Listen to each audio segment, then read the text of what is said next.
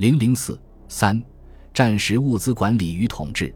国民政府除了以行政手段实行粮食管理和统治外，还一度在战区采用军事体制。一九三八年四月，国民政府在各战区设立战时粮食管理处，直隶于战区司令长官部，可对战区内所有公司粮食依法处理，乃至直接管理中央及省市县政府在战区内所设置粮食仓库，管理之粮食种类以米、麦、面粉为主，次及重要杂粮。必要时，并得包括食盐、饲料及其他可供食用之物品。管理事项包括了解和查核粮食存储消费数量，公平分配均许民食之供给。必要时，可决定粮食的移运或销毁。得直接办理粮食之采购、加工、储藏及配销等等。棉花纱布，在战时的后方地区，棉花。棉纱和布匹也是列入管制的最重要的物品之一。战前，全国经济委员会曾于1933年设立棉业统治委员会，在部分棉区从事过发放农贷、两种培育、收购棉花等事宜，名为统治，实际上不含强制性。抗战爆发后，全国经济委员会撤销，大部分经管事项归并于新设立的经济部。1938年6月。经济部农本局在重庆设立了名为“福生庄”的机构，在各省设分庄，对棉花纱布市场和价格进行管理，以调剂供需。农本局还在主要产棉区川、陕、豫、鄂等省设收购处，又在川黔等省设立首访办事处。一九三九年十二月，经济部成立平价购销处，曾委托福生庄在外地采购布匹，然后运交各供应站平价销售。为了平抑重庆等地居高不下的布价，平价购销处最初采取了放纱收布的管理方法，即由该处向织户定量发放棉纱，在向织户收购布匹。平价购销处根据各支户所有织机的种类、数量和性能，核发领纱证，准许支户领纱数量，以织布一批领机纱五十斤三两和土纱五十斤八两为准。最初时，先按每台布机织布无匹所需经纬量领纱，以后按所缴布匹数换领项等之纱量，随缴随领，随织随缴，约隔三日缴布一匹，不得延迟。另对织户领纱所织织布的规格，包括长度、宽度、重量、经纬密度、含浆量等，做了具体的规定。用这种方法，平价购销处得以掌握部分布匹，在以平价推出后。在一定程度上有助于遏制市场布价的上涨，但是，一九四一年以后，市场纱价激涨，进一步冲击了棉业市场。平价购销处只得在经济部指定的区域内对棉纱、棉布实行限价，凡经规定限价的棉纱、棉布，平价购销处有权随时派员检查其规格，以资考核。到一九四二年二月，经济部进一步加强了对棉花。棉纱、棉布的管制，提出了以花控纱、以纱控布、以布控价的管制政策，并且实行了统筹棉纱平价供销办法，分别规定了十六支纱、二十支纱的最高价。对重庆附近的裕丰、裕华、申鑫、沙市四大纱厂的全部出产之纱，均由经济部的物资局加盖标记后，再由农本局按平价统行收购。禁止四厂自行出售纱织，还授权物资局在必要时征购其余公司纱厂的产品。对于所有征购得来的棉纱，除军用部分外，均由农本局负责供销分配，供放纱收布，以纱换布，平价售供直接用户，调节市场之用。对于布匹，一度也采取过平价限量出售的办法，如自一九四二年三月起。先后向在重庆的公职人员乃至一般市民出售平价布匹，每人可以一次性购买一丈五尺。至当年八月，在重庆市场抛售了平价布十二点六万余匹，对平抑市场布价起过一定的作用。后来在财政部设立花纱布管制局，仍沿用以花控纱、以纱控布、以布控价的政策，但执行规程中更为严厉。矿产品和重工业品，抗战爆发初始，国民政府便实施了矿产品和重工业品的管制。对于煤、授权军事委员会以命令的方式确定各煤矿供给煤炭之地域、数量及价格。全国所有各运输机关应设法使有关于国防建设所应用之煤炭仅先运抵目的地。由军事委员会统一规定各煤炭管理区域所需最低额之煤量及供给煤矿，承运之运输机关各机关均需遵守，非经军事委员会的核准，各运输机关不得装运未经规定之煤炭。军事委员会于必要时，得在煤炭管理区域内设立煤炭管理机关，管理下列事项：一个煤炭商行存储煤炭及运到煤炭之登记、保管与分配。二个煤炭商行销售煤炭之种类、数量及地点；三个优先用户购买煤炭之种类、数量及地点；四普通用户购买煤炭之种类、数量及地点；五煤炭之价格。所谓的优先用户，指的是有关军事之制造及运输机关、公用事业。国民政府西迁重庆后，在经济部下设燃料管理处，煤炭是列入管理的主要物资。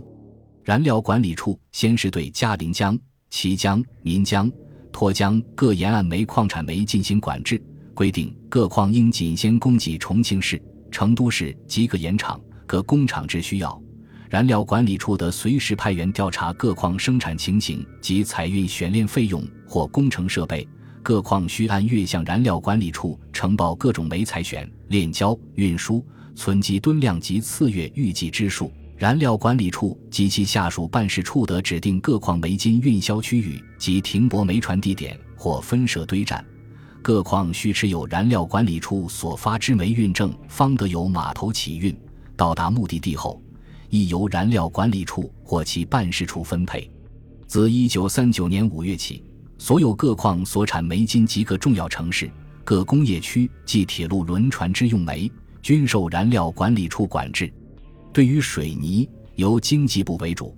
会同军政部、交通部的代表，成立专门的水泥管理委员会。所有的水泥生产厂家和运销行商，都必须向该委员会登记。购用水泥者，亦需预先向管理委员会申请，经核准领取购用证后，再向生产厂家或行商购买。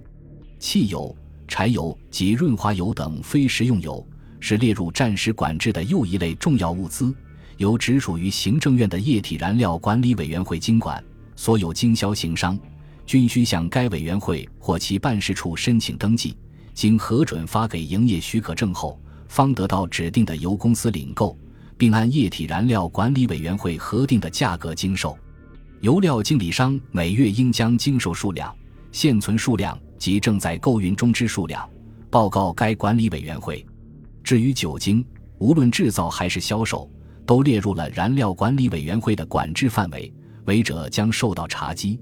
钢铁则由经济部会同军政部组织之管理委员会进行管制。钢铁管理委员会指定实施管理的区域和钢铁种类，并得派员驻在各冶炼制造厂进行监督。稽核有关支部局、钢铁材料的转运，需持有管理委员会所颁发的运照。各工厂、机关。商号需用列入管理的钢铁材料时，需经该委员会审核批准后，再向指定之主管机关或商号购用。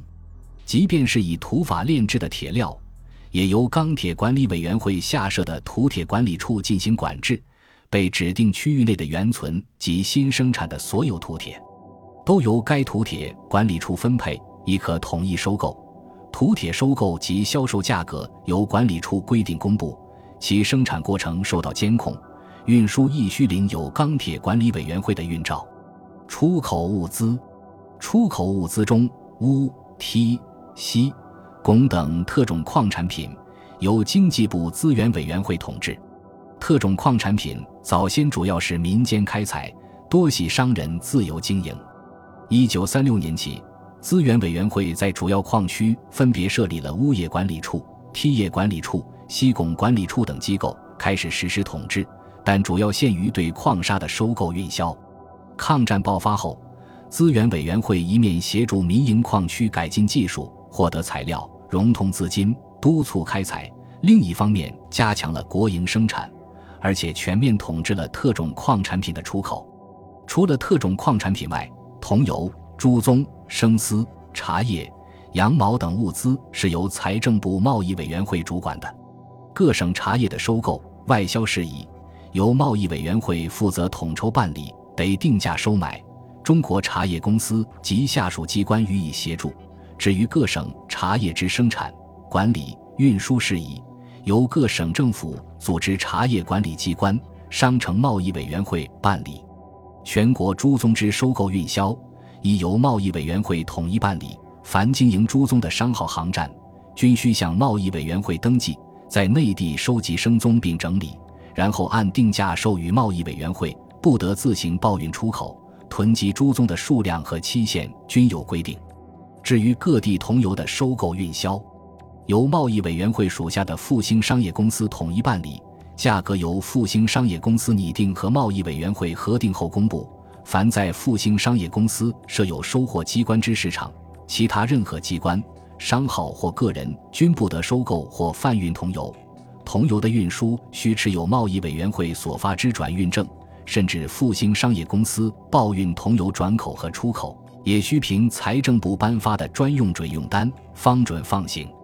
至于各地内销桐油，由地方政府将实际需要数量及经营行号向贸易委员会申请核定。贸易委员会还规定了每经营行号和同农存储桐油的最高数额，超过限额者，复兴商业公司将按照当地牌价强制收买。对于国统区所生产的物资的管理和统治，不仅是为了后方各地的直接需求或出口，还在于限制物资流入日伪占领区。早在一九三七年八月，国民政府就颁布了《食粮自敌治罪暂行条例》。严禁向敌军供给食粮，违者将没收所运食粮，刻以罚金，并视供敌食粮之数量，判有期徒刑、无期徒刑，直至死刑。